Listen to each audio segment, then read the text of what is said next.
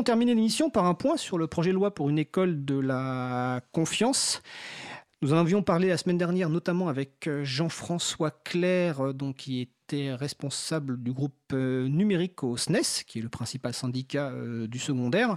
Alors pour vous rappeler, donc le projet de loi pour une école de la confiance, il y a évidemment beaucoup de choses dans ce projet de loi, et il y avait notamment des amendements visant à inscrire dans la loi la priorité au logiciel libre. Il y avait aussi des amendements visant à obliger l'usage, le recours, l'usage du logiciel libre. Donc le recours, c'était plutôt des amendements déposés par, la France insoumise, et la priorité, c'était des amendements déposés par le groupe euh, communiste. Donc lors des premiers débats en commission, euh, le ministre donc euh, Blanquer, je me souviens plus de son prénom, Jean-Michel Blanquer, avait indiqué, euh, avait rejeté ces amendements euh, et la, la, en disant que bon, y avait déjà un encouragement au logiciel libre dans, dans le code de l'éducation. Et c'est vrai qu'il y a un article de loi qui dit qu'on doit tenir compte de l'offre logiciel libre. Enfin, tenir compte de l'offre logiciel libre, ça veut strictement rien dire.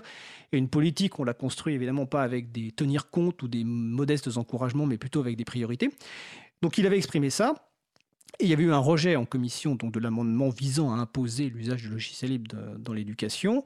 En séance plénière, euh, donc cet amendement a été redéposé par le groupe de la France Insoumise et le groupe communiste, comme j'ai dit, a déposé deux amendements qui visent à inscrire la priorité. Nous, c'est une démarche que l'on défend parce que notamment pour gérer évidemment une période de transition euh, absolument nécessaire et c'est la position qui était défendue aussi par euh, Jean-François Claire la semaine dernière du SNES. Et donc le débat a eu lieu. Alors malheureusement, quelque part, il est arrivé en fin de débat. C'est-à-dire que les débats ont commencé sur le projet de loi en, lundi 9h de mémoire, ou 15h, je ne sais plus. Et les, échanges sur les débats, sur les amendements priorité au logiciel libre ont lieu vendredi à partir de 22h30 ou 23h. Enfin vraiment au moment où en fait quand même les parlementaires commençaient à fatiguer. Mais néanmoins, il y a eu une défense des amendements.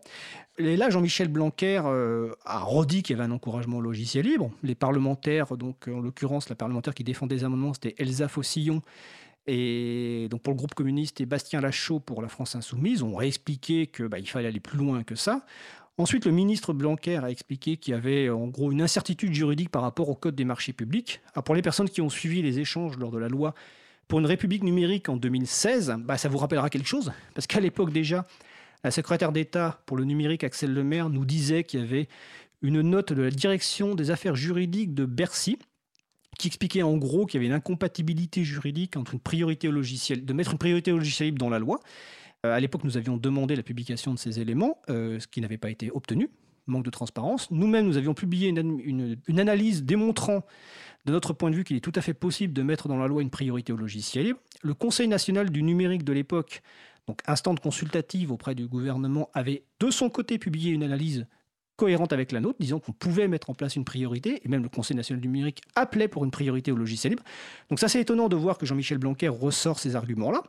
Donc évidemment, euh, on a redemandé communication de cette note. Il faut préciser qu'à l'époque, on avait donc fait une demande auprès donc, de Bercy pour avoir communication de cette note que cette, communication nous avait été refusée sous le prétexte, alors c'est la loi, hein, que ça, euh, ça remettait en cause le secret des délibérations du gouvernement. En fait, en effet, c'est une des exceptions qui permet de ne pas communiquer un document administratif. Et il faut savoir que, combiné avec un, un article de loi sur les archives, il faut attendre 25 ans pour avoir la publication de ce genre de document.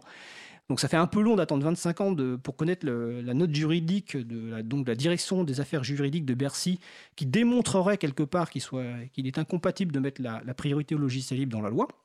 Donc nous demandons au ministre évidemment de mettre, de publier ces, ces documents, en tout cas les documents qu'il a en sa possession. Nous sommes évidemment à sa disposition et nous allons lui envoyer évidemment euh, un message euh, officiel pour échanger avec lui. Nous espérons que le projet de loi va gagner en transparence lors de son arrivée au Sénat, donc parce qu'évidemment, il y aura des sénateurs et des sénatrices qui vont redéposer des amendements priorité au logiciel libre.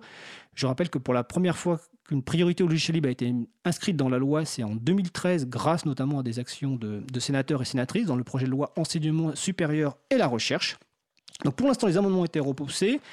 Le projet de loi va arriver au Sénat donc sans doute en mars, avril. Alors évidemment, vous aurez toutes les informations sur le site de l'April. Actuellement, sur la page consacrée à l'émission, vous avez les informations concernant ben, les débats qui ont eu lieu, euh, les échanges qui ont sans doute été depuis euh, transcrits euh, et mis en ligne. Et donc, on vous encouragera évidemment au moment à venir à contacter sénateurs et sénatrices pour que ce débat de nouveau ait lieu.